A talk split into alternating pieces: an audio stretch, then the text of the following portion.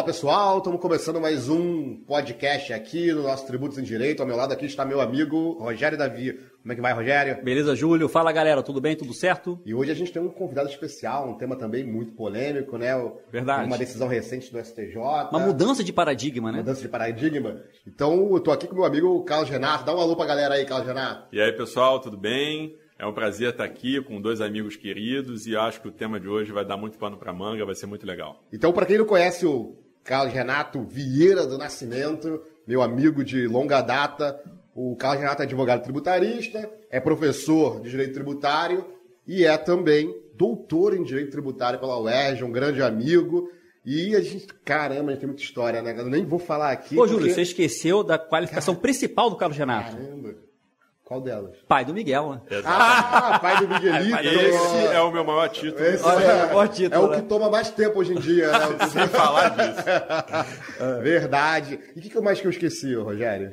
Verdade, tem que pedir pra galera, como é que é? Se inscrever no canal. Se inscreva no canal, galera. A gente sempre fala isso aqui quando a gente começa o nosso podcast aqui, para você se inscrever, comentar para quem tá ouvindo aí né, nas, nas, plataformas de áudio, também compartilhar com os amigos, chamar a galera para poder participar aqui dessa nossa nova academia, né, que a gente Verdade. gosta de distribuir, discutir temas complexos e também temas atuais, temas da jurisprudência do STF, do STJ.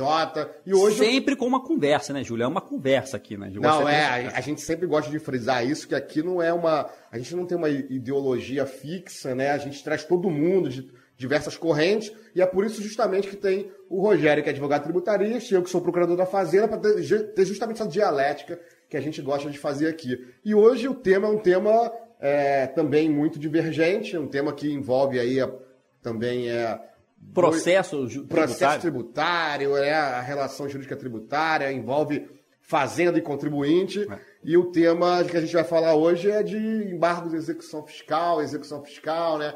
Envolve aí a compensação. Cajado, explica pra gente aí qual o tema que a gente vai falar hoje, contextualiza aí pra galera o que, que a gente vai falar hoje. Vamos lá, pessoal. Primeiro, antes de mais nada, de novo, é um grande prazer estar aqui. Vamos dar like aí, o pessoal está fazendo um trabalho muito legal, muito bacana. Eu tenho acompanhado o conteúdo e realmente merecem muito. Uma chuva de like aí, pessoal. É. Uh, bom, o nosso tema aqui de hoje é falar um pouquinho do, da mudança de paradigma, como o Rogério muito bem colocou, do STJ recente, embora o STJ não entenda assim, sobre compensação em sede de embargos da execução fiscal. Né? Como vocês sabem, o artigo 16 né, da Lei 6.830, a Lei de Execução Fiscal, lá no seu parágrafo 3 diz que não será admitida a compensação e a reconvenção em sede de embargos à execução. Né? Ah, e ao longo do tempo, isso sempre foi uma, uma restrição bastante controversa, bastante discutida na jurisprudência. Né? É bom a gente lembrar que na jurisprudência sempre houve essa discussão, mas quando a gente olha lá a exposição de motivos do artigo 16, o que estava dito lá quando foi criada a lei de execuções fiscais? Não é admitida a compensação, porque não há lei que admita. Né? E o 170 do CTN determina que haja uma lei que admita né? a, a compensação. E aí, uh, com o decorrer do tempo, a coisa mudou muito, inclusive no âmbito federal. A gente teve a 8383 de 91, a 9430 de 96, autorizando a compensação em âmbito administrativo. E a jurisprudência sempre foi relativizando a, a essa vedação do artigo 16. Né? Até que veio o STJ, lá em 2009, ah, no recurso repetitivo e entendeu que ah, ah, era sim matéria oponível em sede de embargos de execução, que era um direito subjetivo do contribuinte, a compensação em sede de embargos de execução, né? e que o artigo 16 havia sido suplantado né, pela 8383 de 91, que foi né, a, a, precursora da 9430 de 96. Ou seja, já tinha em 2009 um repetitivo você sabe o número do tema, Carlos? Que... É, eu anotei aqui, fiz uma colinha, é 1 milhão 008 343. Que é o RESP, né? Que é o RESP, o relator era o ministro Luiz Fux, na época ainda na STJ. Quer dizer, em, em 2009 já estava assim, é, o cenário estava né, consolidado. O contribuinte poderia manejar esse argumento dentro dos seus embargos, né? Perfeito, exatamente. Desde 2009 isso está lá posto pelo STJ em, em tema de repetitivo. Mas era, mas era, era, eu lembro que quando hoje em dia eu atuo bem menos em execução fiscal, mas quando eu atuava em execução fiscal mais forte, né, que hoje eu atuo mais em defesa em, em segunda instância, mas quando atuava em execução fiscal mais forte, eu lembro que o contribuinte ele alegava isso em exceção e às vezes em embargos. e o juiz não aceitava. Mas depois passou a aceitar, e a gente até falou isso aqui nos bastidores, depois passou a aceitar o, argu o argumento de quem já tinha feito a compensação, mas não ficava esperando a homologação. Parece que o STJ mudou isso nesse. nesse... É, o nosso... Disse que não mudou, né? É, exatamente. mudou sem É, mudar. não, na minha concepção não tinha mudado, era isso, né? O cara, o cara fez a, concep- a compensação, declarou lá a compensação, o fisco tem cinco anos para rever isso, e depois, se ele quiser, sim, execução fiscal. Porque, ah, assim, só para só pra fazer, Claro. é, firmar aqui meu raciocínio, que de, de que eu atuava muito nisso em execução fiscal, e até foi a, a surpresa quando vocês me falaram que isso mudou, não era bem. Hoje não é mais bem isso, porque eu lembro que é, lógico, na no, direito, no direito tributário a gente sabe que a compensação extingue o crédito tributário Perfeito. sob condição resolutória. Então, se, o- se, a pessoa, se o cara fez a compensação, a Fazenda não tem por que ajuizar a execução fiscal contra o cara, porque ele fez a compensação. Então tem que esperar é, o, o fisco homologar ou não. Aí sim, você começa um conflito, não é? E o que parece que o SJ mudou isso. É, não, o, o ponto do STJ é o seguinte, quando a compensação ela é atualmente, né, e aí já, já antecipando aqui, a, a jurisprudência do STJ, ela foi começando a mudar a interpretação a respeito dessa própria tese firmada em repetitivo, né? Eis que recentemente teve um contribuinte que teve lá a, a- a compensação rejeitada como matéria de defesa, embargo e execução, e levou isso em embargos de divergência para a primeira sessão. E a primeira sessão eh, não conheceu dos embargos de divergência, dizendo que não havia divergência, porque a jurisprudência das duas turmas ah, ah, se alinhou ao longo dos últimos anos ah, no entendimento de que a compensação só é matéria arguível em embargos à execução quando homologada na esfera administrativa. Né? Nos casos em que essa compensação ela é não homologada, ela é indeferida, não caberia ah, a discussão em embargos. Mas isso estava lá em 2009, quando o Luiz Fux, né, o Então. STJ, ele fixou. Não é. Não, não tinha isso, né? Não tinha isso. E o ponto está justamente aí. Lá quando, no primeiro repetitivo, né, quando foi firmada a tese pelo STJ, ah, de fato, assim, eu acho que a redação do acordo não é das mais claras. Mas quando a gente vai olhar os fatos e os fundamentos do acórdão do ministro Luiz Fux, está muito claro que era uma compensação realizada na própria escrita pelo contribuinte que não havia sido apreciada pela Receita.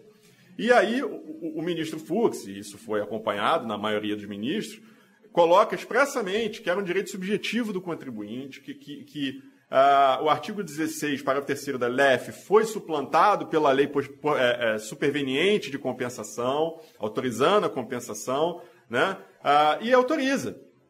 Agora, ah, o que, que acontece? Pós ah, ah, repetitivo, a jurisprudência da STJ, por uma das turmas, começou a fazer uma leitura enviesada do precedente, entendendo, olha, só cabe discutir quando a compensação já foi homologada na esfera administrativa. A outra turma entendia que não, que era cabível sim você alegar a compensação em embargos de execução, ainda que tivesse sido indeferida no âmbito administrativo.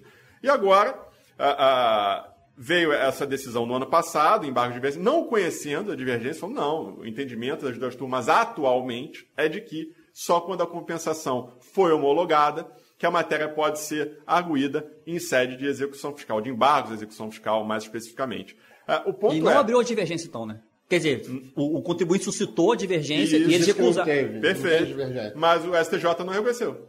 Né? Mas aí ele não enfrentou. Ele enfrentou. Não, ele, entendeu que não há divergência ou entendeu que não. Agora, Ele entendeu que não há divergência, Não há divergência. e por isso não conheceu do- né, dos embargos. dos embargos de divergência, justamente por entender que, não, atualmente, a jurisprudência das duas turmas, da primeira sessão, né, as duas turmas de direito público, está alinhada no sentido de que só cabe compensação em embargos, alegar compensação em embargos, quando ela já foi homologada no âmbito administrativo. Agora, a pergunta que fica é, se a compensação foi homologada no âmbito administrativo, por que, que eu vou arguir esse embargos? Porque não vai ter execução. Só vai ter execução fiscal se ocorrer um erro É. na inscrição dívida-ativa ou coisa do tipo. Né? Então, acho que essa é a questão que se coloca e é o que motiva aqui o nosso bate-papo, a nossa conversa. Não, e, e vai gerar agora um, um grande preocupação. Imagina quantos embargos de execução fiscal tem no Brasil, não só lá no plano federal, né? Às vezes até. Se bem que compensação é mais na federal mesmo assim. Muitos estados não têm essa regulamentação, mas o fato é que É, como é que vai ficar agora as execuções que estão ajuizadas depois desse pensamento que é, previu que pode alegar embargo de devedor a existência de uma compensação, desde que ela não tenha sido homologada. Aí, aí você, por exemplo, tem um cliente, você entrou com esse embargo, sei lá, três anos atrás vai, vai ser julgado agora. Você poderia ter feito ação ordinária, por exemplo, né? Exatamente. É, e como é que fica essa situação? Vai agora gerar uma, um risco, né? É uma famosa insegurança jurídica, né, Já foi direto no ponto, Rogério. Em termos de teoria, porque me parece que o, o, os votos ficaram. O voto lá só ficou mesmo na interpretação 16 para terceiro, né? Mas não explicou, então, a teoria que sempre teve de que a compensação era uma forma de gestão do crédito tributário condicionada aí à homologação, né? Então, se homologou, está definitivamente extinto. Mas se já declarou, já seria aquele, como é que é que diz? Seria um ato condicionado a essa homologação, mas ele já estava produzindo efeitos quando você declara. Então, os efeitos da extinção, no momento em que se declara a compensação, já, tá, já estão sendo produzidos. Né? Condicionado aí, seria uma, a condição resolutória. E agora, como é que fica essa, essa, essa, é, essa teoria de que seria uma condição resolutória? Não tem mais condição resolutória. Não, continua tendo, tá? O, qual é o ponto aqui? Eu acho que o ponto é justamente esse. É quando é, essa compensação ela é extinta na esfera administrativa, tá? por homologação, como você bem colocou, uh, o contribuinte pode alegar isso em matéria de embargo de execução. Se essa compensação ela é analisada lá no prazo e indeferida, o contribuinte não pode alegar isso em sede de embargos de execução. Tá? Eu acho que é, essa é a grande questão que se coloca. E, e, acho que o pior de tudo, acho que o Rogério foi, foi cirúrgico na, na colocação dele, é, é, o que vai acontecer, é o porvir. Porque a gente tem, ah, como a jurisprudência sempre teve divergência sobre isso, inclusive precedente do STJ, depois do repetitivo, as razões do repetitivo autorizando, garantindo aquilo como direito subjetivo do contribuinte. E agora o STJ também falou: não, nosso entendimento nunca foi esse, foi de que uh, não cabe. Não houve nem mudança, nem precisou modular de certa forma, né? Porque esse, que o novo. Esse é. é o problema, e, e, não tinha nem como, porque ele não conheceu dos embargos de divergência, agora, nesse momento. E aí você vai ter uma chuva de, de, de embargos de execução fiscal sendo extintos sem resolução de mérito, né? E o que, que fazem agora os contribuintes a respeito? Esse é o, é o, grande problema que se coloca no momento. Porque o que, que se faz a respeito? Como é que você age diante disso? É, e, e, ninguém tem uma resposta pronta para dar, lógico, isso eu acho que vai ser uma construção que a gente vai ver daqui por diante. Mas eu acho que daqui a gente começa a tirar é, é, algumas preocupações, a gente tem que fazer necessariamente algumas reflexões muito, muito importantes. Né? É, eu, eu, eu, eu, agora eu fiquei confuso na questão da, da, dessa, da ideia de ato condicionado a um ato condicionado à, à homologação. Então isso, isso para mim. Como assim ato condicionado à homologação? É porque que acontece? Por exemplo, você tem a execução fiscal, né? O cara ajuizou a execução fiscal de um crédito lá, vamos lá. Um milhão. Um milhão de reais. O cara declarou compensação de um milhão. Então, em tese, o que se, que se, que se entendia era que isso seria um ato condicionado à homologação. Então já estava produzindo os efeitos da extinção. Por exemplo, ele não era um devedor de um milhão. Ele compensou. Então está extinto é, por, por, meio da compensação, mas logo com a condição resolutória, com salvo se a Receita, no prazo de cinco anos, rever tudo isso e fizer o lançamento. Não, mas esse é um parâmetro que você está utilizando na hipótese em que a execução fiscal ela verse exatamente sobre aquele crédito que foi compensado e não homologado. Não, né? é, não é, então, ele tem. Ou homologado, enfim. Por exemplo, ele tem lá uma Porque dívida. pode ter uma situação, exatamente, pode ter uma situação em que o indivíduo tem uma dívida escrita CDA por qualquer motivo lá e ele fez uma compensação, ele só quer assim, um certo encontro de contas, né? Digamos assim. Não, isso nunca Exato. pôde, encontro de contas isso nunca execução pôde. fiscal não pôde. O que, o que podia era, olha, esse, essa dívida aí eu compensei. Fiz a, de, a declaração, a, de, a, a perda de comp lá, a, a Receita não analisou. Então não tem exigibilidade daquele crédito. É, mas o ponto aqui é da é, não é da execução fiscal ajuizada antes do, dos cinco anos, é depois. Ou seja, já foi analisada a compensação e ela foi negada. Aí, aí tá devendo. Tudo bem, não tem problema o ajuizamento da execução fiscal em si. O ponto é, por que, que eu não posso alegar que aquela, aquele ato de não homologação foi incorreto no judiciário? Por que, que eu não posso ter um controle de legalidade daquela decisão administrativa que ah, me negou a compensação da esfera administrativa? No meio da execução fiscal? Não, nos embargos, nos embargos execução fiscal. Não é natureza Porque, de... Veja, veja acompanha comigo. Mas eles têm que ajuizar a ação anulatória do, Ô, Júlio, do é ato e não do... Qual é a natureza, tá qual é a natureza da, dos embargos devedor? Para desconstituir A, a CDA. Bom, mas eu- É uma ação discutiva. Mas é uma ação que você Você pode quer fazer. argumentar que a compensação foi indevidamente homologada. Aí você vai discutir a homologação, ó, você vai discutir a compensação. Mas o embargo não serve para isso, né? O É, é esse o ponto. Porque vamos lembrar aqui que a jurisprudência do STJ, é, e isso é, é precedente da, da sessão, de corte especial e tudo mais, que equipara a, a, a natureza de ação de conhecimento, tanto da anulatória quanto do embargo de execução. E aí eu, entendo o ponto, falo assim, poxa, mas você vai discutir a extinção do crédito em, maté- em embargo de execução fiscal? Sim, eu não discuto pagamento. Se, se foi pago, que é uma hipótese também de extinção do crédito tributário, eu posso discutir embargo de execução. Se está prescrito, que também é uma hipótese de extinção do crédito tributário, eu posso discutir embargo de execução. Mas compensação. Ah, não, compensação não pode. Então, assim, qual é o sentido disso? Quando a gente volta lá na, na- na jurisprudência, É, na, na- na exposição de motivos, e ele fala, olha, não se- o, o artigo da LEF, né, o 16 para o terceiro, fala, não será admitida a reconvenção e a compensação em sede de embargos. De novo, está lá escrito. É, a não será admitido, só para ler aqui para a galera, aqui, ó, o executado oferá, artigo 16, tá, gente? O executado da lei de- da LEF, né? 16 parágrafo terceiro. E- É, artigo terceiro 16, o caput. O executado oferecerá embargos no prazo de 30 dias. Aí vamos lá o parágrafo terceiro. Não será admitida reconvenção, nem compensação, nem compensação, e as exceções, salvas de suspeição, incompetência e impedimentos. Serão arguídas como matéria preliminar e serão processadas e julgadas com os embargos.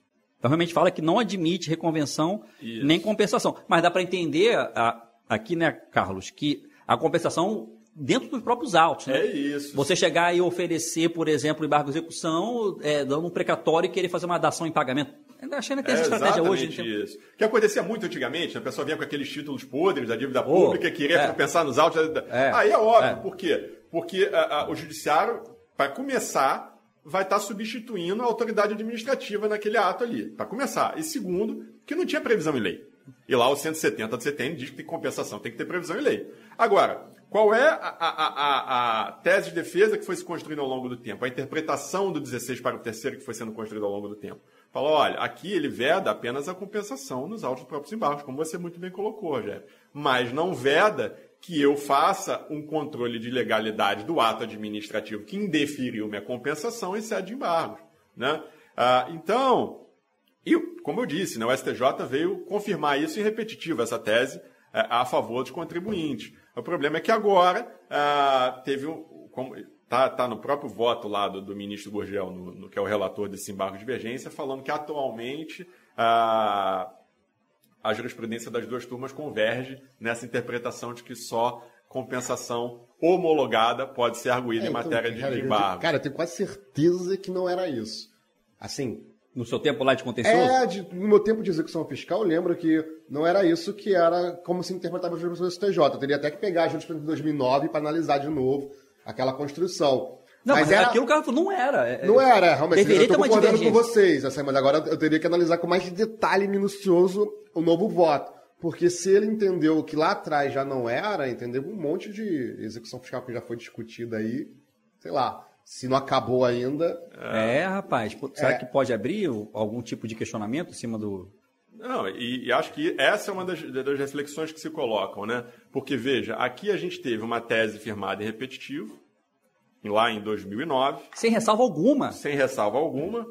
É, agora, em 2021, os embargos de divergência não foram conhecidos, porque houve uma suposta evolução de jurisprudência de uma das turmas. Então, a- e aí é a grande reflexão que se coloca. A modulação do jeito que hoje está posta na nossa legislação, ela não cobre esse tipo de situação.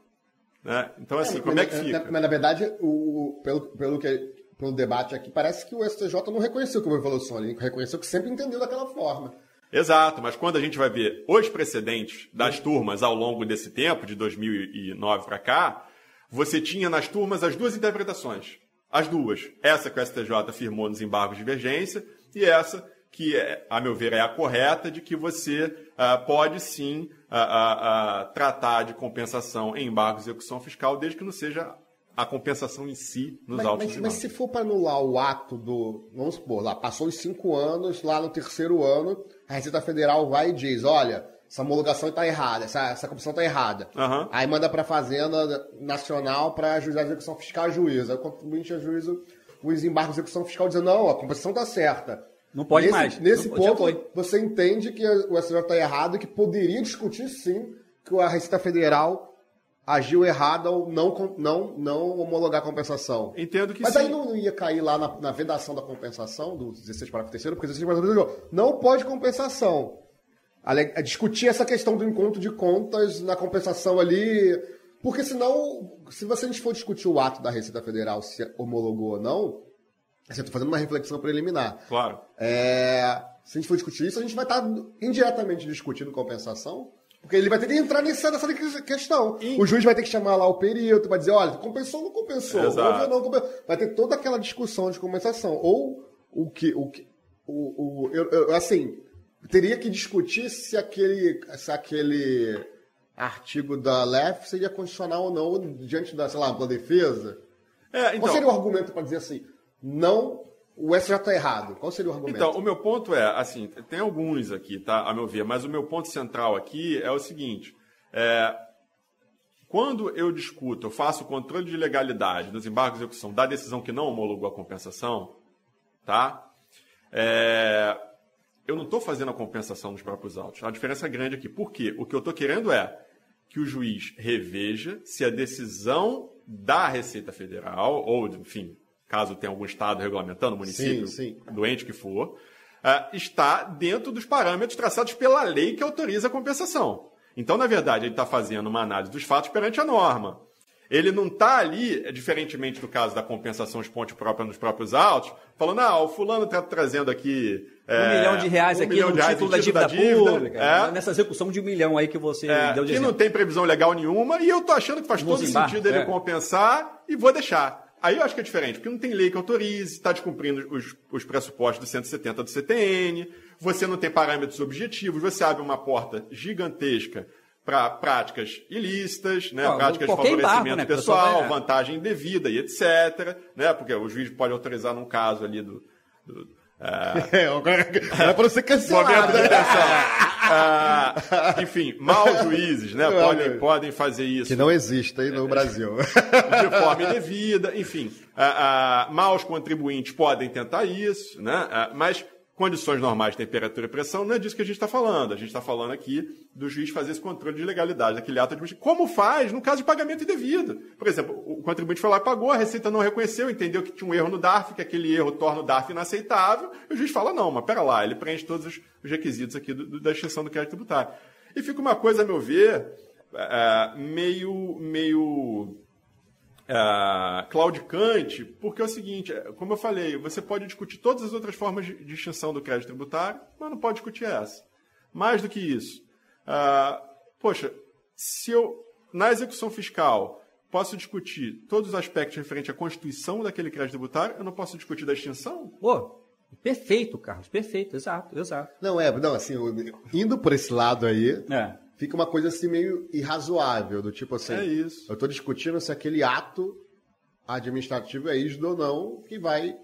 Mas assim, mas assim, mas, mas, me parece que, vamos supor, para o juiz entrar, se aquele, discutir se aquele ato é rígido ou não, ele vai ter que entrar numa coisa anterior àquele. Ele vai ter que se substituir o próprio a própria administração tributária e analisar a compensação, saber se foi se compensou ou não. Vamos supor lá, tem milhões de DARF lá, sei lá, sei lá, vamos supor, ah, fiz um, tem um crédito aqui, um crédito acolá, tem que fazer, vai ter que fazer esse encontro no meio dos embargos.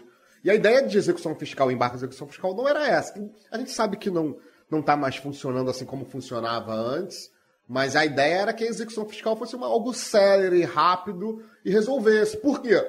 Porque já houve uma discussão administrativa sobre aquele crédito tributário que já foi decidido administrativamente. Então, se, se já teve uma todo um, um Estado fiscal atuando administrativamente, quando a gente vai para o meio da execução, para a execução fiscal, tem que ser uma coisa rápida, foi tudo discutido.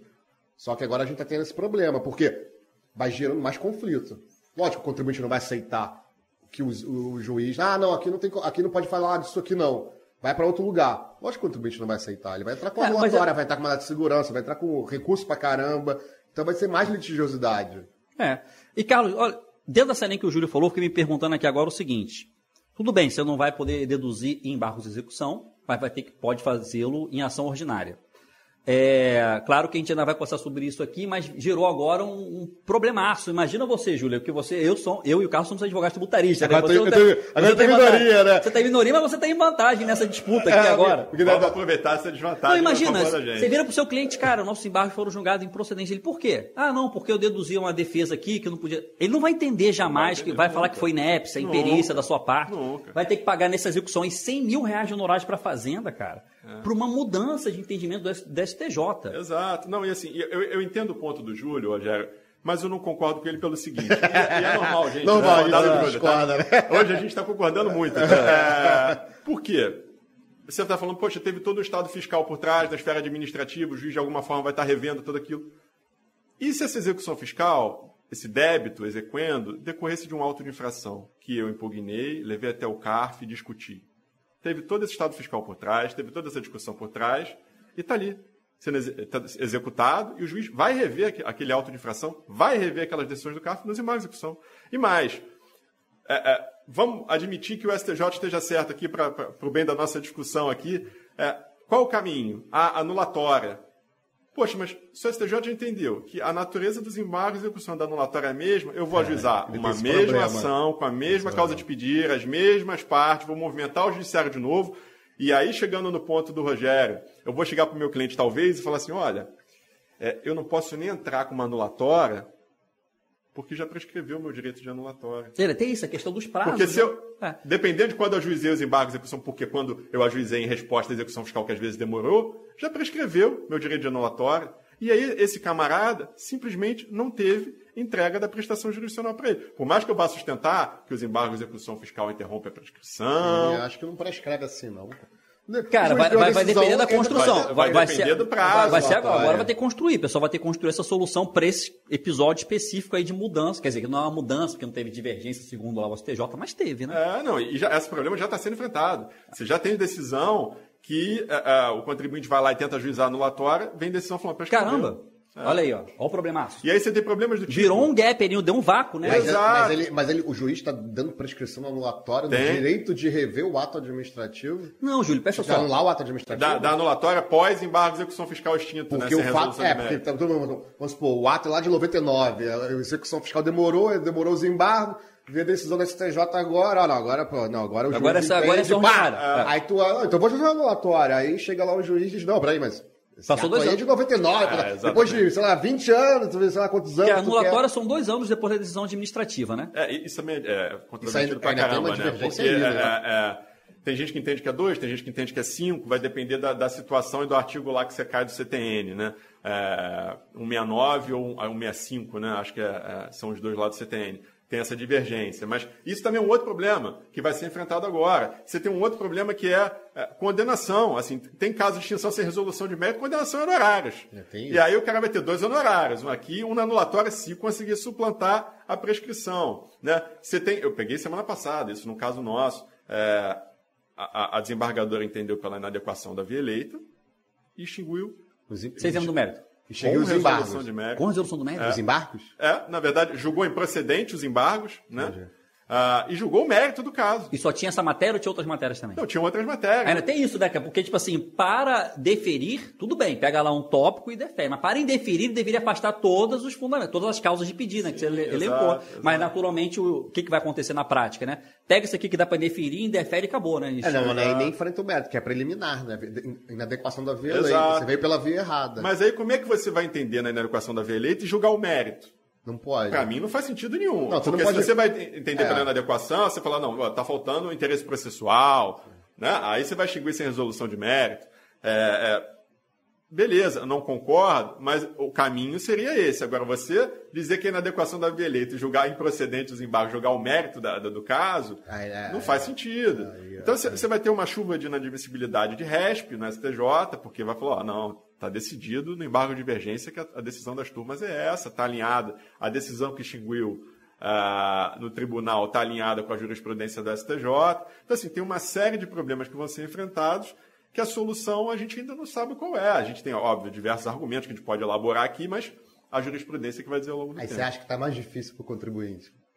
Não, nesse, Nesse caso, eu sou A a achar. Os fatos se impõem, Você acha que. Júlio. con- Não, não, vamos fazer. Vamos, agora, Não, Júlio, vamos numa boa. piorar aqui, vamos piorar aqui. É, em termos de contencioso tributário, envolvendo administração judicial, você acha que está Ah. mais difícil para o contribuinte hoje? Você acha que está mais é, contra o contribuinte? A Fazenda está muito contra o contribuinte. As decisões. Eu acho que assim, a Fazenda, a. Fazenda ser contra o contribuinte, Não. eu acho que ela está fazendo o papel Não, dela. Do mesmo jeito que eu ser contra a Fazenda, eu estou fazendo o meu papel. É, é, mas o, o meu ponto é, é, eu acho que isso, e aí, é, palavra, assim, sabe? É, eu acho que isso é ruim para todo mundo, porque você vai criar um, um, um volume de contencioso ainda maior, porque se, a Fazenda já tinha uns embargos para cuidar, agora ela vai ter uns embargos e uma anulatória.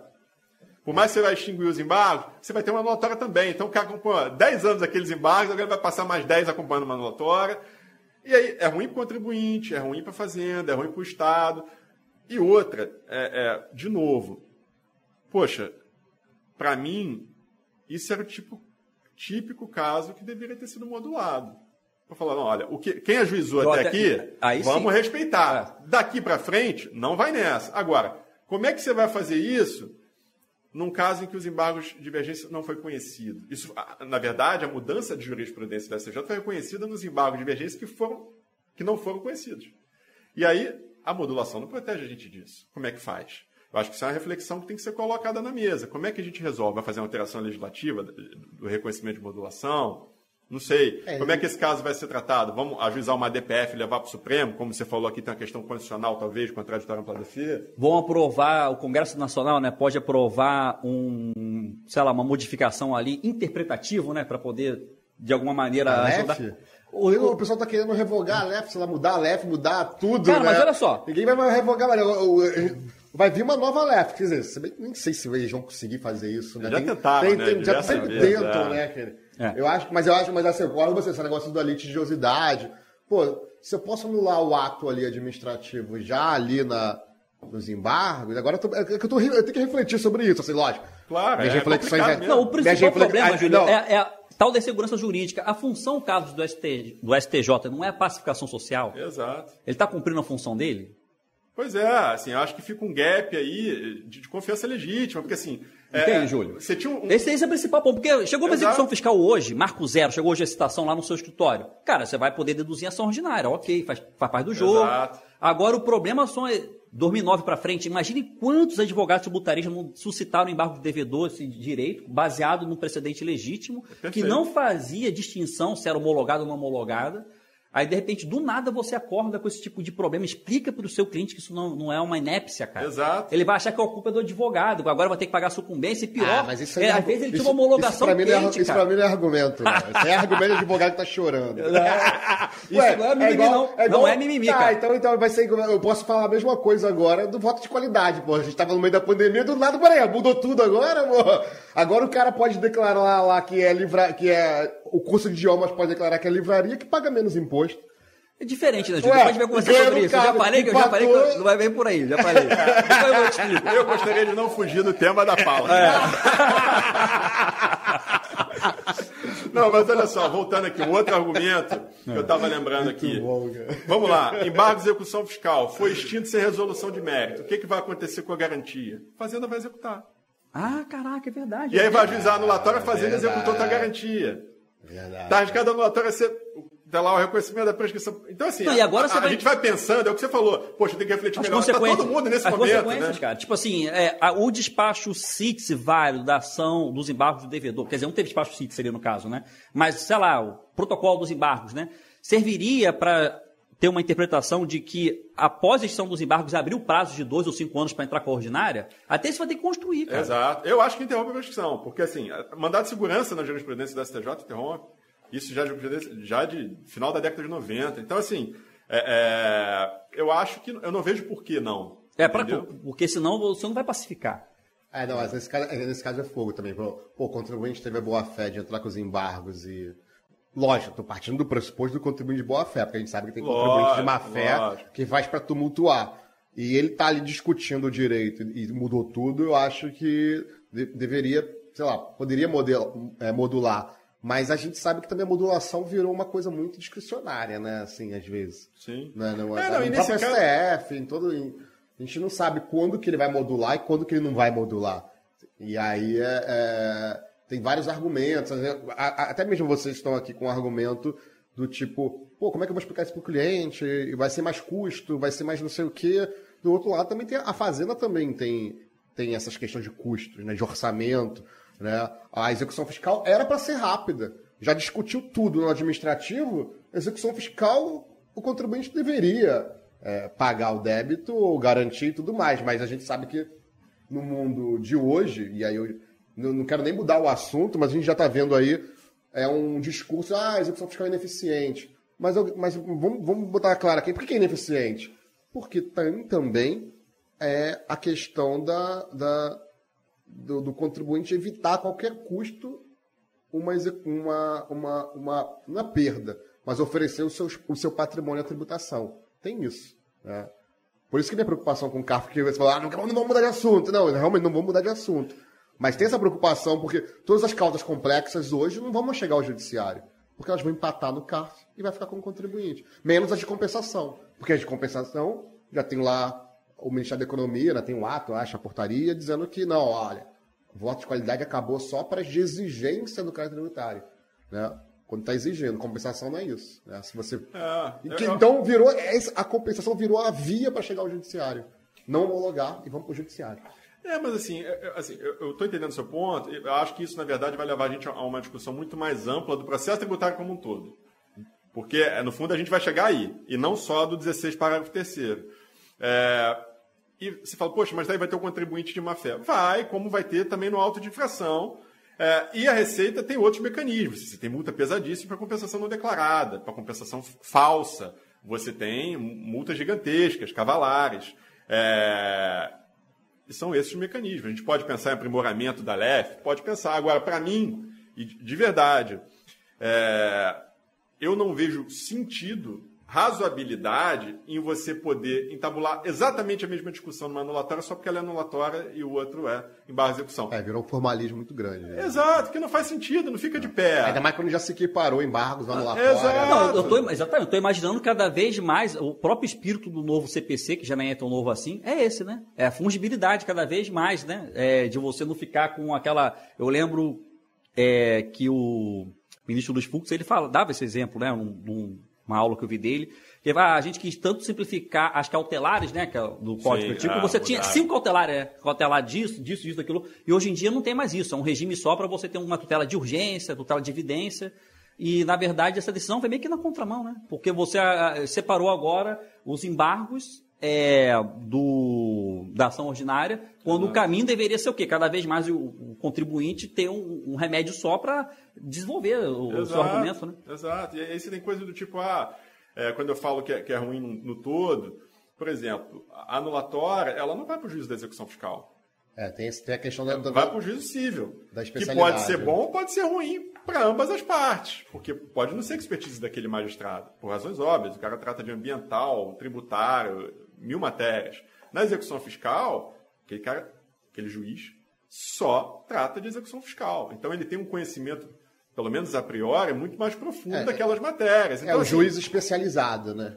Ele exatamente, exatamente. Então, assim, você tem perdas, eu acho, para todos os lados. É, é, uma, é uma questão muito complexa. E como é que fica o daqui em diante? Imagina só, você tem um cliente, aí a, a compensação dele foi não homologada. O fisco tem cinco anos para entrar com a execução fiscal, mas você pode querer aquela interpretação que você tem dois para entrar com a sua ação. Uhum. Então, por exemplo, e agora? Você vai, de repente, antecipar uma litigiosidade que, de repente, não teria necessidade, né? Se você Exato. tivesse, assim, o mesmo regime, digamos assim, temporal correndo em paralelo. Entende? É assim, mas se o, se o contribuinte fez a compensação, declarou a compensação, lá fez o encontro de contas, lá a compensação e, e avisou a receita, não vai ter execução fiscal. Não, na hipótese dela de ser não homologada. De ser não homologada, ela foi deferida. Ela foi deferida. Ah, mas é, aí tá, mas aí foi. Aí você agora vai ter que antecipar, porque você poderia, né, de certa forma, deduzir isso em barros de execução. Você não precisaria manejar uma ação ordinária em dois anos, se for naquela linha lá mas, de dois mas anos. Agora pensando aqui, mas não vai dar na mesma. Agora pensando aqui de novo aqui, não vai dar na mesma, porque para você anular aquele ato administrativo, o que você quer no embargo de execução fiscal é anular o ato administrativo. Ó, aquilo está errado, aquela decisão está errada. Sim. Então, por que não ajuizar uma ação anulatória daquele ato logo? Por que, que o contribuinte espera a execução fiscal e o embargo de execução fiscal se ele pode ajuizar? Ele sabe antes do, da, da a, a, decisão administrativa de, anu, de não homologar, ela vem muito antes de uma execução fiscal. Às vezes a execução fiscal demora. Tanto que tem aquela cautelar para antecipar penhora, cautelar de antecipação de penhora. Ah, não, vou até perguntar para vocês dois aqui, que são advogados, por que esperar a execução fiscal? É uma estratégia de, de advogado? Não pode falar? Porque senão vai revelar ah, é segredo. Carlos, sei de tudo, né? Tem desde o cliente que não, não olhou o ICA, que, sei lá. Chegou atrasado para vocês, assim, o cliente, ó, oh, agora Chegou... é, é, muito comum o cliente saber do débito com a execução fiscal. É. Putz, tive uma pior online. como Acontece, acontece. É, a empresa que precisa acontece. de certidão para fazer negócio, sem, né, regularmente licitante, é diferente, né? Os caras ficam em cima direitinho, porque se você perder a ah. regularidade fiscal, você não, não contrata. Você tem muito caso, às vezes, de, de erro de obrigação acessória, que aí o débito é, é considerado como legalmente, né, a presunção legal, como confessado e vai direto para a inscrição endividativa via execução fiscal.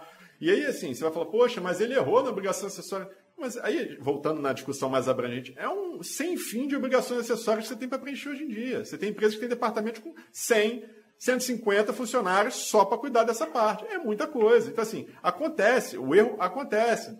Então, assim, uh, não é uma estratégia, muito pelo contrário, depende da, da, situação mesmo. Às vezes o cara não quer, é uma discussão complicada que só um juiz especializado vai entender, ele não quer levar para um juízo civil. Às vezes é um argumento de mérito complexo que ele fala, poxa, eu não vou ter uma liminar, então eu prefiro chegar à execução fiscal para eu garantir a execução fiscal e aí ter minha certidão. É, Entendeu? Então, assim, é, é, caso a caso essa análise. Não tem nada por trás disso que ah, ah, vamos apostar na prescrição. É, vamos apostar na prescrição. a gente sabe que hoje em dia não acontece é, mais. A né? fazenda tá boa, né? A fazenda, é, PFN, tá né? Vamos elogiar a PFN aí. Isso, né? não, isso, é, isso, é, bom para todo mundo. Eu também sou contribuinte. Né? Nós somos contribuintes. Então, assim. É, é, a gente quer ganhar dentro das regras do jogo, entendeu? É, não é. Não é. Cara, eu sempre achei que era estratégia. Cara. Não. o cara ficar lá enrolando para poder esperar a execução fiscal, que às vezes demora, né? Não, não por causa da prescrição, não. Às vezes é para para não de não ter um porque se você vai usar anulatória, você para você suspender a exigibilidade do crédito tributário, você tem garantia. Então você vai ter um desembolso. Ou uma liminar, né? Ou eliminar, mas aí é, foi o que você falou, às vezes a liminar não vai sair. E aí é porque você já conhece a jurisprudência é, daquele juiz exato. e tal, não vai sair. E aí você vai esperar a execução fiscal, que pode demorar, às vezes é rápido, a tentativa hoje é de diminuir. Eu lembro que em 2007, quando eu entrei para a procuradoria, às vezes eu olhava, e era processo físico, né? Eu olhava o processo, às vezes da, da, havia uma distância muito grande entre o fato gerador, a condição definitiva do crédito tributário e o ajuizamento da execução fiscal. Por isso a antecipação Sim. de penhora, né? Mas, mas eu, eu achava que era uma estratégia para esperar, porque aí você fica com capital para você. Não, você precisa ter um desembolso, hoje, né? Hoje, a maioria, pelo menos assim, ele falando do, né, do, do nicho de, de, advocacia que eu, que eu trabalho, a maioria dos contribuintes, quando vai discutir em embargo de execução fiscal, ele já se antecipa e garante. Seja pelo regularize, que hoje em dia a PFN instituiu, seja apresentando uma aquela que a gente chamava de cautelar de garantia, né? Sim. né? Antecipando a garantia de juízo. Então, assim, o efeito econômico para ele já é imediato, porque ele tem que tirar ali, seja uma carta de fiança, seguro garantia, ele já tem ali um, um capital aplicado naquilo ali. Então, qualquer que seja das discussões, uh, ele já vai ter aquele desembolso. Porque se ele resolve ir na, na aquele custo, né, vamos dizer assim, se, se ele resolve ir em embargos, ele já antecipa a garantia. Se ele resolve ir uh, por anulatória, ação ordinária, se ele não conseguir eliminar, ele também já vai ter que garantir. Então, uh, não é por isso, não. Uh, são razões diversas aqui que levam a isso. Agora, no caso de compensação, não vai ter mais, né? Só se for é, algum advogado maluco que vai apresentar embargo de execução para discutir compensação depois dessa jurisprudência da STJ. Mas, não, assim, só se ela tivesse sido homologada, né? Aí é, que eu fiquei perguntando, na cabeça de bacalhau. né? Exato, ninguém nunca viu, né? É, é só um, um erro pode imaginar, É, uma hipótese dessa, né? Compensação homologada, e aí você vai. Expressamente? É, é, você vai executar. Não, porque se for passou cinco anos. Nem lançamento por homologação, que a gente espera, ah, vai homologar expressamente. Não existe homologação expressa em em lançamento por homologação não. e nem compensação homologada. Nunca, eu não... não, não, e pior, você vai ter uma execução fiscal com uma compensação que for homologada. Foi um erro. Débito já está só se for um erro, né? Mas aí cai naquela, naquele perigo também, se o, a fazenda erra feio desse jeito. Uma, imagina aí uma, um, um valor da causa de CDA de 100 milhões ou 10 milhões. Hoje em dia, com a jurisprudência do STJ de honorários, honorários é altíssimo né, para o contribuinte. Você acha que também, também a gente, e aí já iria outra questão de litigiosidade, né? Será que não é um estímulo a. Como assim estímulo? Essa. essa decisão? Assim, não, assim, não, aí eu já ia mudar de assunto e ia para os é. honorários, porque pela decisão do STJ hoje, é muito mais vantagem você torcer para o erro da Fazenda. Porque uma exceção de representatividade qualquer vai gerar um honorários altíssimo. Uma simples é. exceção. Mas não é uma adesão do STJ, né? É uma mudança do CPC, né? Já, conversamos sobre isso aqui Você viu? Que foi mais claro, cara. Se o, o, o, STJ, quem quer que seja, discorda, ele pode sair dali, né, se candidatar a deputado, ir lá para a arena competente né, e discutir um novo projeto ah. de lei para prever a, a, equidade, aquela questão toda. Agora, a partir do momento que o próprio CPC previu aquela tabela ali, né, de é, fixação de honorários quando é. tem fazenda pública envolvida, né? Que é por as duas partes de passagem também, né, é, eu não vejo como que o, o, o, STJ iria ignorar essa questão, né? É, como estava acontecendo anteriormente, né? Não, ah, é, pois é, tem isso e, outra, pô, torcer para fazenda errar é tipo torcer para loteria, né? Eu posso. Mas eu já peguei. Se acontecer, eu vou ganhar. Então, Pô, assim, Carlos, é, é, olha que é marginal. É muita loteria junto, né? Torcer pra fazer, é, torcer pro juiz concordar comigo. Olha que, olha que filé, cara. Eu já, peguei, eu já peguei uma litispendência, cara, você acredita? Pô, uma execução fiscal ajuizada em março, a mesma execução fiscal ajuizada em novembro, cara. Pena que na época eu não tinha essa decisão da STJ, né? Mas eu fui lá, pô, vou lá despachar essa, vou despachar, né? Eu fui lá, comarca do interior, né? Olha aqui, pô, mesma CDA, né? Despachar com um juiz, né? Aí é aquele problema que eu sempre falo, o juiz é, de direito tinha que ser igual ao atacante de futebol. Cara, que cara tem que ter obsessão por decidir, sabe? Porque o atacante de futebol, a gente fica reclamando que às vezes ele tá de cara é, pro gol, tem um companheiro melhor ali, ele prefere tentar o gol e erra do que dar pro companheiro uma posição melhor, mas a obsessão dele é essa. Sim, foi, a gente espera isso, né? Mas tem juiz que não tem obsessão por decidir. Ele olhou para mim, Pode deixar, doutor, vou de decidir. Sabe qual foi o despacho dele? Ah. Diga Fazenda.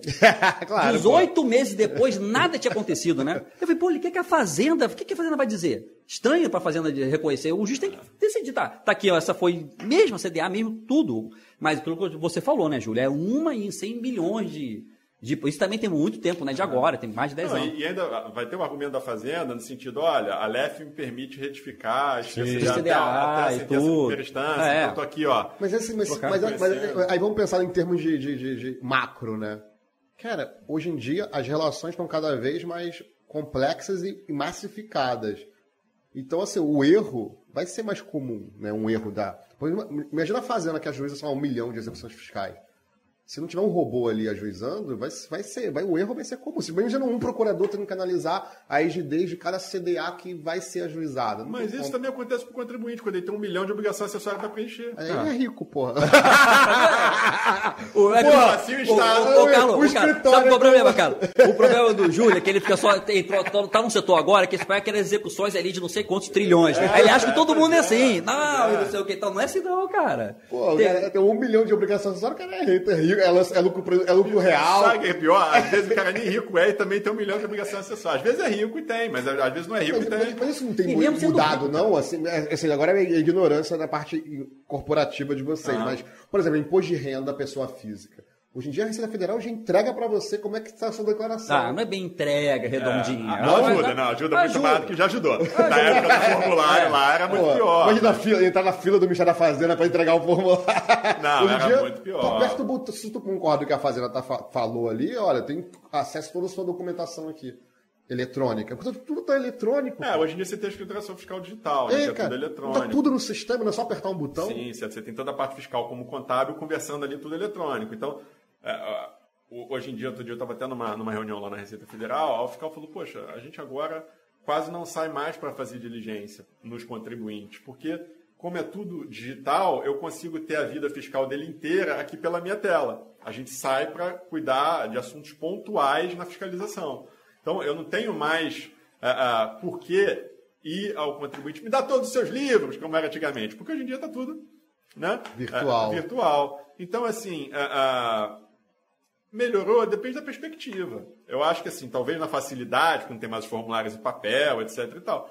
Mas tá tudo entrelaçado. Então você erra em um, é, é, dá a divergência do outro na hora. Então, assim, é, é, você tem um contencioso muito grande por conta desse tanto de obrigação acessória que a gente tem aqui com, com os contribuintes também, entendeu? É, você, até a gente falando de compensação para voltar no nosso tema, é muito comum, por exemplo, você ter compensação não homologada por conta de erro na DCTF. O contribuinte, a, Receita olha lá e fala, não, não estou vendo esse crédito aqui na tua DCTF. Mas quando você olha todas as outras obrigações acessórias do contribuinte, está ali comprovado o crédito. Mas a, a, a É, baita de não viu formalismo. DCTF, É aí. pronto, não homologo. E aí, você faz todo um contencioso administrativo, na maioria dos casos você até consegue resolver, mas tem casos que você não consegue. E aí vai ser ajuizada a execução fiscal você não vai poder discutir Mas, mas, mas Ô, tá Júlio, ali, olha, só pra você ter uma por que ideia. O auditor não reconheceu. Você acha que o auditor tem medo de reconhecer?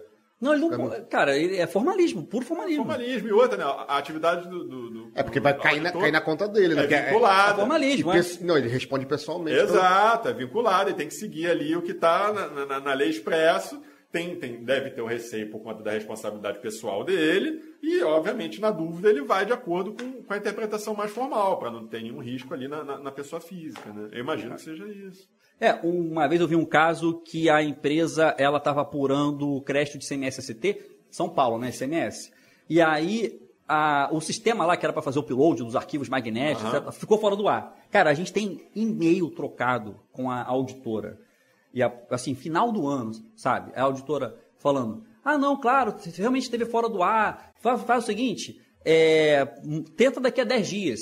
Antes desse período, chegou a Constituição do Crédito Tributário, cara. Por quê? Porque o sistema é automático, né? O sistema, quando bateu, cruzou lá o- As não- informações. as informações, gerou. E a própria auditora não estava sabendo. Então, ó, gerou um contencioso aí, sabe, grande. Aí você fala, pô, mas é multinacional, sei lá quantas pessoas no departamento fiscal. E ficou todo mundo assim agora, Rogério, o que a gente faz? Falei, agora vamos ter que discutir, né?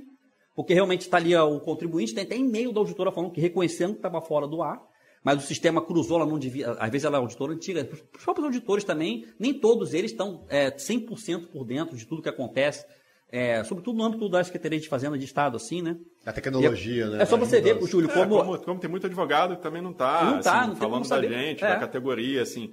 É, porque foi uma mudança muito rápida, uma evolução, né? A gente sabe, o Júlio é o grande estudioso do assunto, mas o tecnologia ela cresce exponencialmente, não é linear, né? Você vai passo a passo ali, ela se evolui 50 anos em dois. É, são coisas desse tipo. Não, e, tá, e, tá- e tá- eu tô achando, eu tô, eu tô assim, vendo a, a evolução, na, a gente, vocês também na prática, né? Principalmente na pandemia, né? Como que o mundo físico migrou para o mundo virtual muito rápido ali nesse, nesse, Ah. nesse ano de pandemia.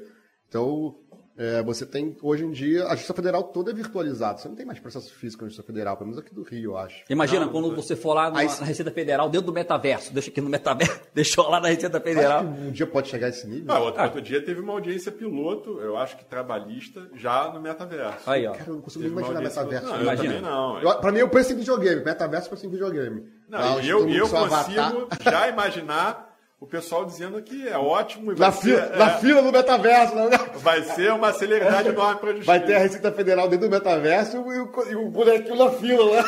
Vai entregar o formulário. Não, o que eu, é que eu- Uma vez eu vi o seguinte: ah, quem entendeu o metaverso, assiste aquele filme Jogador Número 1, né? Então, fui ver o filme é, é aquilo ali, cara. Em tese, aquela realidade lá vai ser o Ou é, seja, que o estão mundo planejando. aqui fora tudo destruído, mas dentro do metaverso tá tudo Maravilhoso, é.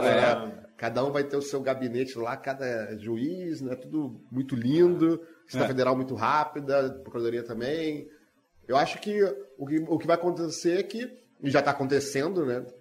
Eu, eu nem sei se, se isso acontece realmente, mas me falaram que o judiciário já está usando o robô para poder decidir mais rápido né, em certos despachos. Eu nem sei se isso é verdade, mas, mas, não, mas é razoável, tipo um CITSE. Por que, que precisa do juiz dar o CITSE numa execução fiscal, por exemplo? Pode ser o robô dar lá em. Você não faz juízo de admissibilidade É. nenhum no CITSE, cara. Hoje, Pode ser um ato meramente ordinatório. É, mas é, mas é uma. É uma Hoje em dia- Em tese era um Sim, juízo de admissibilidade, sim, né? Sim, sim, sim, prescrito. Sim, sim, sim. Mas o que eu estou falando é, com ainda mais razão, nos atos meramente É, ordinatórios. não né? podia ter um robô. Diga as partes. A tecnologia faz. Quer dizer, historicamente a tecnologia faz isso. A tecnologia vem e substitui um monte de, de, de funções é, que não se adequam mais ao mundo. Assim. O problema é, é o que a gente vai fazer agora, né? É, e, e- acho que antes de chegar nas controvérsias do, do, metaverso, metaverso. a gente tem um monte de controvérsia do verso. pra resolver. Mas tu acha que essa, essa, essa, esses, vocês falaram assim da compensação e tal, que pode gerar mais conflito.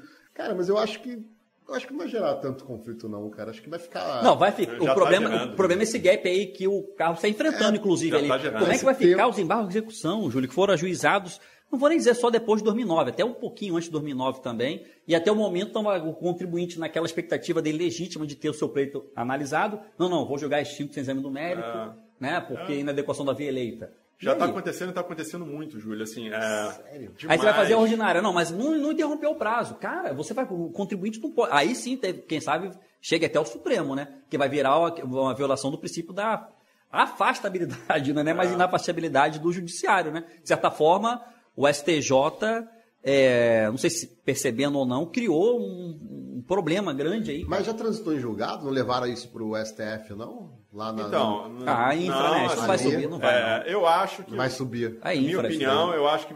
Esse caso já transitou julgado, respondendo objetivamente você. É, mas eu acho que essa questão vai ter que ser enfrentada pelo Supremo. Acho que você acha, ah, você acha que vai constitucional? Vai, vai. Eu acho assim, acho que você tem argumentos para. O que o Supremo vai decidir, a gente não, não, não seria saber, reflexa acho... essa. Então, mas. Veja, o que que eu. É, ele poderia ligar no plano de defesa. É, não, plano de defesa, inafastabilidade de jurisdição, porque você fala assim, poxa, e o cara que já prescreveu, esse cara acabou a discussão para ele, fim, fim, de linha. Ele vai fazer o quê? Prescrever o quê? O ajustamento da, anula, da, é, da anulatória. Assim, é, então, assim, não, situação... se o STJ fizer um puxadinho e falar, não, mas para os contribuintes que ingressaram com a ação, entende-se que o prazo estava interrompido. Já resolveria, o problema é como Tomara. que ele vai fazer, né? Seria ótimo, mas é. assim, é, é uma modulação, vamos dizer assim. O problema é que como que ele vai fazer isso agora processualmente? Porque. Vai ter que ser dentro da ordinária. Você vai ter que entrar com a ordinária, fazer lá um distinguish, sabe, uma preliminar maluca, e falar da admissibilidade, da tempestividade. Pô, que o contribuinte. é, olha que loucura, Júlio. Aquela questão, né? Quando o processo, cara, ele vira mais importante do que a matéria mesmo ali, tem alguma disfuncionalidade no sistema muito séria, né? Eu tô muito nessa tecla há muito tempo. Processo, ele é meio, não é fim, né? Tem alguma Exato. coisa disfuncional muito grande aí que a, gente, como sociedade, tem que estar alerta, né? Exato. Não, eu soube que recentemente tentaram afetar um recurso lá no, no STJ sobre a matéria para tentar modulação. Algo do tipo, né? Ah, e não foi afetado. Olha, então, assim, é, não sabia. É, é complicado assim, a, a questão agora, porque eu acho que o, o STJ também é, não tem muitos meios, pelo menos eu não vejo, né, a, a não ser afetando um novo caso para rediscutir e tentar uma modulação aí que que é complicada também, é, eu acho que o STJ não tem muitos meios para resolver isso agora. Então, a, a... Agora não tem, vão ser as novas ordinárias que vão suscitar em preliminares que o processo principal foi extinto, é, ah, perdão, exato. os embargos do devedor foi extinto, mas que ele precisa de ter sua matéria analisada. Cara, mas, mas, mas há, há, muito tempo que o, os tribunais superiores, STF, STJ, eles estão com uma jurisprudência mais defensiva, né? Tipo assim, não queremos mais processos aqui em cima. Não, você viu a Tecnova. Justo, mas. Tá acompanhando a Tecnova, né, Carlos? Estão querendo aprovar aí para limitar ainda mais a admissibilidade de recurso para o STJ, sim, né? Sim. Agora só causas acima de lembrado. 600 mil. É. Até isso vai dificultar. Ah, é de alçada? É, limite de alçada? alçada, pra... alçada matéria e. É, são agora só quatro hipóteses, né? Que vão... Eu não li isso. É, é um projeto de lei querendo transformar o STJ Cada vez mais restrito. Exato. Como tentar, vem fazendo, na verdade, é, Não, tentaram isso com o Supremo, o Supremo continua julgando. Só causa acima de 600 mil reais para começo de, conversa. Aí tem aquelas ah. matérias lá, aquela que julgar de forma contrária a entendimento é, pacífico, né, repetitivo. É, porque Enfim, a ideia, a ideia do STF e do STJ era julgar pouco, poucos casos, né? É, eu não discordo disso, mas assim, o que eu discordo é a forma. Porque, por exemplo, é, do ponto de vista institucional, para a gente partir para essa discussão que é um pouco mais abrangente, é, você tem técnicas decisórias para poder eh, fazer isso. Como, por exemplo, você tem lá né, nos Estados Unidos a sinalização, você tem lá, salvo engano, da Alemanha, que é o julgamento alerta, que você, você olha, sinaliza para o contribuinte, no caso dos Estados Unidos, que esse, esse precedente está tá superado e eu vou mudar ele em breve. Ah. É, ou no, no, no, alerta que você fala, olha, a gente está em dúvida com relação a esse precedente aqui. É, e você divulga isso para os jurisdicionados, falando, vamos ter um encontro marcado com ele em breve para rever isso aí. Ele não sabe se vai superar ou não, mas ele já sente ali um desconforto com aquela tese e, e, e pretende discuti-la, enfrentá-la novamente em breve e sinaliza isso para os contribuintes. Aí, se é uma situação dessa, eu, que sou advogado, tenho uma execução fiscal que acabou de chegar, pô, o STJ sinalizou que vai ter um encontro marcado com essa tese aqui para discutir que ele não está muito confortável. Eu vou ajuizar uns embargos de execução para discutir compensação? Não vou, eu vou de anulatório. Agora, como a gente não teve isso, nada disso no caso concreto, foi a, a, a, a mutação é, jurisprudencial em curso ali acontecendo, você fica meio vendido. É, é, enfim, a gente tem que pensar em, em, em meios para discutir isso e, e, tentar usar isso também para reflexão mais abrangente e uh, pensar em novas técnicas decisórias, etc. Como que a gente o repetitivo não era para isso, por exemplo, assim, eu vi, eu vi uma, agora não lembro qual foi a matéria, mas eu vi o STJ cancelar uma discussão de repetitivo, não lembro a matéria, mas dizendo que, peraí, não, mudou tudo aqui, acho que é melhor a gente não decidir isso aqui agora em repetitivo e cancelou o repetitivo e, tudo que estava suspenso voltou a, a, correr. Ah, teve por, mesmo, qual foi? Porque ele falou o seguinte, não, olha... Cancelamento era, de súmula. Era um repetitivo e ia gerar uma súmula. Ele falou, não, vamos parar aqui porque eu acho que precisa refletir melhor sobre essa lei. Aí ele já sinalizou. Sim. Mas não formal, não é, não sei se não sei como é nos Estados Unidos se é formalmente. Olha, estamos sinalizando que poderemos rever essa matéria. O, o problema, ou quando ele cancela um repetitivo, funciona um pouco como isso. O problema é que isso é, é meio aleatório, né? Não tem. É, nos Estados Unidos, até onde eu sei, ele declara que, ó, tá declara. tá superado, vou mudar. Ah, entendi. Tá? Então, assim, ele, ele, só posterga o overrule em si. Entendi. Mas ele, mas ele fala, ó, é, é, é... é o que eu ouvi dessa já Não concordo com esse precedente, eu, eu, vou mudar. Ele já diz ali que não concorda. Eu, eu, no aviso, é, é, no alerta, ele fala, olha, estou em dúvida, vou, vou, vou, vou tem um encontro marcado com, com essa matéria ali na frente. Ele não diz que vai mudar, não diz que está superado. Ele está é, desconfortável com aquilo ali, sinaliza que está desconfortável, que ele pode mudar. Então, já é uma luz amarela que acende para você. É, no, no caso da história foi diferente porque mudou a lei. Aí ele falou, ó, oh, mudou a lei, vamos, vamos, vamos segurar isso aqui, porque não tem como a gente decidir isso aqui agora, porque a lei mudou, tem que ter mais reflexão, mais jurisprudência. E aí eles cancelaram a, a, a afetação daquela matéria em repetitivo e deixaram os processos que estavam suspensos correr. Sim. Cada um por si, enquanto a gente. Ou tipo assim, vamos esperar chegar um Sim. com a nova lei. Aí a gente decide de novo. Então, é. o que vai acontecer? Vai chegar um com a nova lei. Eu já vi isso acontecer com Agora, proposta de súmula vinculante. Só acompanhei um caso de pé, que a, o Supremo também faz isso, né? Eles fazem lá uma é, PSV, né? E aí, de repente, há alguma mudança legislativa, às vezes até para dar uma cutucadinha no Congresso, alguma coisa, né? O Supremo também tem essa, essa função, de certa forma, né? Sim. E aí teve a discussão e aí tiraram essa. Não, não precisa mais. Tiraram. Era a PSV 69, se eu não me engano. Discutindo sobre aquela questão do CONFAS, benefício fiscal. Ah, é aí, veio a, aí veio a lei complementar. Acho que foi uma proposta até do próprio Gilmar Mendes. Foi, do né? Gilmar Mendes. Eu acho que foi. Aí veio uma lei complementar lá, agora não, que eu não vou lembrar o nome. 116, se eu não. Não, 116 não, não ia foi ser. 190, não foi? É, acho que foi 190. E aí, enfim, colocou lá os novos parâmetros, porque se discutia muito ter uma exigência de unanimidade dentro do CONFAS, dentro do um país que vive o princípio republicano, né? Deveria falar mal dos municípios, não. Não, Mas era não falo mal. Caraca, todo episódio, eu não falo mal. Falar, vou parar de falar isso. Vou parar de te zoar com ele. Eu sempre zoo ele, que ele fala que não devia ter tanto município. Não, eu falo que o município não deveria ser é, alçado ao status de unidade federada sem ter uma diferenciação. Aquele município de 8 milhões de habitantes, que ele tem 5 mil habitantes, né? Eu vou ter que parar de falar isso, porque até o é. pessoal, a audiência já deve estar de saco cheio. Toda vez fala, pô, o Rogério odeia município. Eu odeio município. Pra cancelar ele, né? O PGM vai odiar o Rogério. Não, mas várias pessoas que vieram aqui conversar com a gente concordam com esse raciocínio. Eles falam, realmente não faz muito sentido, não. É o único país do planeta que colocou isso na Constituição, né? Município. Sim. Brasil é uma unidade federada, que é constituída dos. Aí falar, os entes subnacionais, né? Município. Aí ah. pronto, a gente sabe o que acontece por aí, né? Mas a gente ia fugir muito, né, do ponto, né? Que... É não, e sabe uma coisa que eu queria deixar aqui, só uma reflexão? Você mesmo falou, né, Carlos? É um pouco fora do ponto, mas é importante aqui para a conversa que é, nesse precedente de 2009 do STJ uhum. foi a exposição de motivos que norteou praticamente né, é, a decisão de constar ali que, olha, lá na LEF eles falam, né, tá lá previsto que não pode entrar com a compensação, mas na exposição de motivos dizia porque não tinha lei, né? E de certa forma isso influenciou, não tinha uma lei permitindo a compensação é, e depois a lei foi editada, né? É porque, Mas... é porque antes a compensação era o contribuinte para começar tinha que ter autorização da fazenda para compensar, muito antes da lei. Não, não existia previsão. É, não existia é, previsão legal, né? 8, é. 8 mil e pouco. Não, mas o básico que você está me perguntando até hoje é se exposição de motivos é ou não é fonte de, de direito, né? Porque, por exemplo, lá naquela questão que os contribuintes discutiram também sobre a multa de 10% do FGTS, o principal argumento dos contribuintes qual era?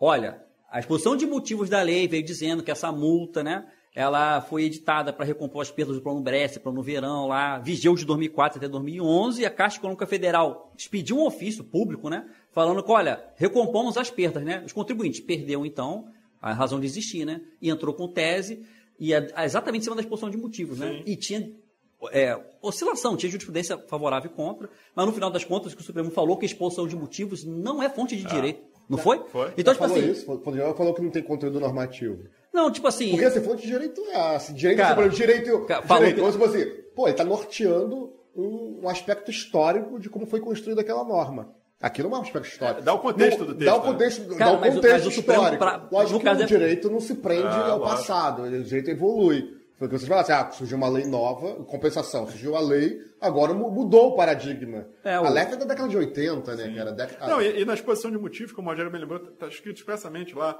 fala assim, ah, é, compensação 170 exige lei e não a lei. Está escrito isso lá. Porque é diferente do caso da reconvenção.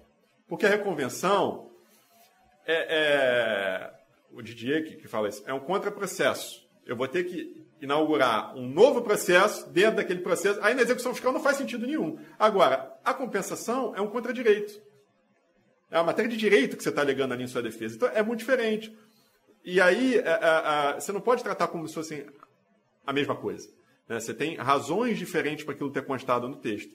No caso da compensação, é que não existia lei. Depois veio lei, em 91, depois teve em 96, autorizando expressamente. Então, assim, é, eu sinceramente não vejo por quê. É, eu, também, eu, também, assim, a questão, assim, refletindo aqui de uma forma preliminar, também não, não vejo por que o contribuinte não poder argumentar que fez a compensação. Agora, não homologada, que, homologada. Aí está o problema. De... Homologada ele pode. Não, então, essa questão de anular o ato para fazer uma compensação. Aí eu já não, não, concordo, porque vai virar compensação dentro da execução fiscal. A homologada pode. A homologada, bem dizer. Não, a homologada não tem sentido, que acabou com. É... Poderia até fazer exceção, talvez. Não, porque a homologada, cara, tá no final lá de quando, dos cinco anos, homologou. Eu digo quando o contribuinte declara. Eu declarei a compensação. Eu só declarei, comecei aqui, vamos supor, um, fiz em 2000 uma declaração, já declarei. Então, ali na declaração que ele fez pela, pelo artigo 156, seria uma, uma forma de uma extinção, uma extinção do crédito tributário. Lógico, condicionado ao, a, a Fazenda poder fazer, rever tudo aquilo. Né? Então está extinto, já produziu todos os efeitos. Agora, esperar homologar aos cinco anos para depois só extinguir. Então isso aqui não tem efeito, a declaração não tem efeito nenhum. Sendo que você já, historicamente, a compensação passou de ser algo que tinha que ter autorização, depois que tinha que ter uma manifestação da Fazenda, agora não, agora o contribuinte é livre para poder fazer esse encontro, essa compensação, e a Fazenda vai homologar se tiver algum erro. Se tiver, assim, vai não homologar se tiver algum erro, mas durante cinco anos. Eu acho que não dá um efeito à declaração do contribuinte é um retrocesso de, no sentido de, de você dar, é, partir de um pressuposto de boa-fé do contribuinte e de que as declarações de vontade do contribuinte também produzem efeitos. E ali a declaração de compensação, nesse caso, pelo que eu estou vendo né, do debate do SCJ, ele diz que não só homologada, que é, seria matéria de defesa, então aquela declaração que ele já fez lá antes já não tem mais efeito nenhum. Porque só a homologada que vai poder ser o argumento de defesa. É que você acha que a homologação meio que substituiria aquela declaração dele? É, porque, porque o, não é a homologação que extingue o caráter tributário, né, em tese. É o que o STJ está dizendo, quer dizer, a declaração só não extingue, só homologa. É, não, mas o, o, problema é que nesses casos ela já foi indeferida. Ela já foi não homologada. Nesse caso do STJ. É, ela já foi não homologada. Entendi. Então, assim, já teve o ato administrativo dizendo eu não concordo com a compensação que você declarou. Então, eu não extingo é. o seu crédito tributário. Por isso, eu executo a juíza execução fiscal. E aí, com a execução fiscal, você vai. O que o contribuinte faz, é, fazia agora, né? É, a juíza falando: olha, é, eu não concordo com aquele ato de não homologação, com aquele despacho decisório que não homologou, por conta disso, disso, disso, aquilo outro. E, obviamente, você vai ter perícia, vai ter, enfim, o que, o que quer que o valha de acordo com o caso concreto, né? É, eu acho que, acho que isso vai até de... Você tira um pouco dessa ideia de, de uma justiça tributária especializada, né? Se você tira da... Eu acho que a execução fiscal ali... Se bem que as varas federais do Rio de Janeiro, por exemplo, também são, são bem especializadas em tributário, né? É, é. Elas são bem especializadas. Tem, são, tem, sem dúvida. Tem juízes da... Pelo menos no Rio de Janeiro, não sei no país aí fora, mas no Rio de Janeiro, os juízes é, de varas federais que pegariam também outras matérias eles são bem especializados, são tributaristas, tem tributarista Sim, não, ali. Você tem juiz excelente, mas o, o, o, ponto meu aqui é o seguinte, pelo menos em tese, a gente é. tem que fazer essa ressalva, o juízo da é, execução fiscal, ele só trata disso. Então, assim, ele, ele é mais especializado ainda, é mas esse o ponto. Você acha que o juiz da execução fiscal, ele é um especialista em tributários ou em execução fiscal? Porque tem uma diferença muito grande, né? A lei de execução fiscal. É, tem, mas eu acho que ele acaba se tornando especialista nos dois, né? Porque. Porque a discussão. É óbvio, a gente está falando aqui, né? Da, é, e, um, porque a discussão de embargo sempre foi mais limitada do que uma discussão de uma ação anulatória, onde o cara vai discutir mais a fundo. Na origem, menos experiência sim. prática. Na isso. origem, sim, mas hoje. Hoje em dia, com, não é mais. Igual, o próprio STJ entende que é a mesma, tem a mesma natureza. Então, assim. Qual é o sentido? Você entender que é igual para tudo, menos para compensação, para alegação de compensação. De é, alegação de compensação. É a compensação ali. Não estou chegando com meia dúzia de chinelo para compensar com, com, um débito lá porque eu quero compensar, né? É... Cara, a gente está chegando ao nosso fim aqui, né, Rogério? Mas antes, a gente... vou fazer uma pergunta para você. Aí que, aí que maravilha. Mas não, não. É uma, é uma pergunta que a gente tem feito aos nossos convidados que a gente esqueceu de te falar nos bastidores. Isso vai te pegar de surpresa. Hum. Mas é para uma pergunta assim: o que, que você está lendo? Um último livro que você leu, só para a gente indicar aqui, deixar indicado. Não precisa ser de direito, mas se for de direito também não tem importância. Quer dizer, a maioria indica direito, né? Que a gente pega de surpresa, ah, o direito lendo o código tributário. É, se deixa aí pros ouvintes. É porque foi uma demanda até da galera, a gente é, recebeu alguns e-mails. pergunta, ah, mas qual livro é que vocês indicam? O pessoal gosta de ver o episódio e estudar logo em seguida, né? Ah, que bom. É Bom, mentira, então... né? Ou pega o livro e foi pra praia também, usa lá de, de, Ou pelo menos compra, né? Ou pelo menos compra, né? Igual o Júlio compra. Lê tá outra história. Tá lendo aí, cara. Ou tá, ou tá lendo só, só, só, livro de como criar um bebê. como criar um bebê. Esse eu já li. Cara, né? se quiser eu te empresto. não, olha só, eu vou, eu vou frustrar essa audiência aí, porque é, de direito eu não tô lendo nenhum no momento. Eu tô lendo um que se chama Poder do Hábito. Ah, vamos indicar falou, aqui. Quem, quem, quem falou um pouco disso, que foi um autor escreveu de um outro livro sobre isso, a gente acabou de falar isso, que foi com o Diego Ximenes, né? É. Ele estava falando de comportamento econômico do contribuinte, uhum. e a gente falou do hábito também. Uhum. O Poder do Hábito, esse autor, ele, ele tem um outro livro também, que agora me fugiu o nome, mas também que, que gira em torno disso também. É... Tu quer, tu quer o quê? Quer mudar os seus hábitos? também, também. Trocar fralda. Não, eu, eu acho assim, eu acho que é, no mundo que a gente está hoje, eu acho que a gente precisa, com, com mil coisas para tirar nossa atenção, mídias sociais, e, enfim, é, tecnologia exponencial, a gente precisa cada vez mais estar tá, tá organizado, ter, ter, disciplina. E aí isso envolve, inclusive, o estudo. Né? Se você não coloca, não estabelece prioridade Verdade. nas coisas na sua vida, Verdade. você não consegue executar mais, porque tem muita, muito distrator, assim, muita coisa tirando, é, muita distração, muita coisa tirando a sua atenção do foco, na verdade. Né? É, é, então, se você não tem organização, hábito, você não tenta estabelecer uma rotina, estabelecer para você quais são suas prioridades na sua vida, você não consegue fazer. Acho que é Charles Duhigg, né? Eu não vou lembrar o nome do autor. Ele, ele escreveu. Foi, foi, foi, o mesmo que ele escreveu que eu estava falando com você do Mais Rápido e Melhor. Ele escreveu hum. um livro depois desse, do Poder do Hábito, mais rápido e melhor. Que, mas tem tudo a ver com o que você está falando, cara. A gente tem, tem tanta coisa para fazer é que a gente tem que fazer rápido, melhor e, com, e, e, praticamente no automático, no hábito, né? Exato. Você acorda. Eu, eu, às vezes eu falo isso pro pessoal do Instagram, ó, você que está assistindo a gente, ó. Dica de Carlos Renato Vieira, do Nascimento, doutor em tributário, de escritório. Passou por vários escritórios grandes de tributário, os melhores escritórios que você conhece aí do país tributário. Esse rapaz aqui na minha frente, pai do Miguelito, já passou. Ou seja, a gente precisa do quê? Hábito, e aí fazer, e lógico fazer melhor, né? Porque se você vai Exato. fazer pior, se você cria um hábito de fazer pior que você já fez antes, é e esse, esse autor ele fala muito disso, né? Fala, de, fala. De mais rápido e melhor e o poder do hábito. Se puder abusar aqui da, da deferência, um outro que eu recomendo que eu li antes desse, que se chama Hábitos Exponenciais. É um excelente livro. Ele é praticamente um manual de como tá, você... está focado em, alta performance, Eu estou né? focado em alta performance. e, acho, e acho assim que é fundamental quando você estabelece as prioridades da sua vida. Mas então, e, assim, e burnout? Você quer ter... Tu acha que não vai ficar meio doidão, não? Assim, doidão entre Eu acho que o hábito te ajuda justamente a evitar cair nesse tipo de armadilha que a vida, hoje, a vida moderna impõe pra gente. Porque é, você tem que, tem que ter clareza dos seus propósitos, dos seus objetivos. Então, assim... É, eu tenho que, tenho e quero performar muito bem no meu trabalho, nos meus estudos, na minha vida acadêmica, mas também quero performar como pai do Miguel, né, na minha vida pessoal, minha esposa. Então, assim, se eu não tenho uma organização, se eu não tenho uma disciplina, se eu não tenho hábitos né, a, a, e clareza dos meus objetivos, eu não consigo fazer nada disso bem, porque eu vou querer fazer um pouco de tudo e não vou entregar nada a contento. Então, assim, por isso que eu tenho que ter focado muito nesse tipo de leitura. Ah, eu acho ótimo, Eu cara. também acho, cara, até te agradeço, né? Porque o que, É. vo- o que você tá nos esse livro do hábito a, a, a gente É tá se sentindo até prestigiado, porque o que você tá falando é o seguinte, ó, a gente vai dizer não, você vai dizer não aos projetos que não interessam e focar nos seus projetos com hábito, disciplina e tudo mais, e a gente né, fica prestigiado, porque você disse sim pra gente estar aqui, né? Foi difícil, foi difícil com a sua agenda, a gente sabe que a sua agenda é ocupada e foi difícil estar aqui, mas estar aqui pra gente, a gente te agradece muito aí, foi um excelente papo, né? Muito legal. Tenho certeza Que que a audiência é, gostou muito e antes de encerrar, eu quero pedir pra você aí que está nos assistindo, se inscreva no canal, compartilhe. Deixa um comentário, deixa um um comentário. O Carlos Renato vai responder todas as perguntas que vocês disserem. Não, Lu? Com certeza. Vai responder. Não, doutor, eu tenho um cliente que acabou de ter uma vaga.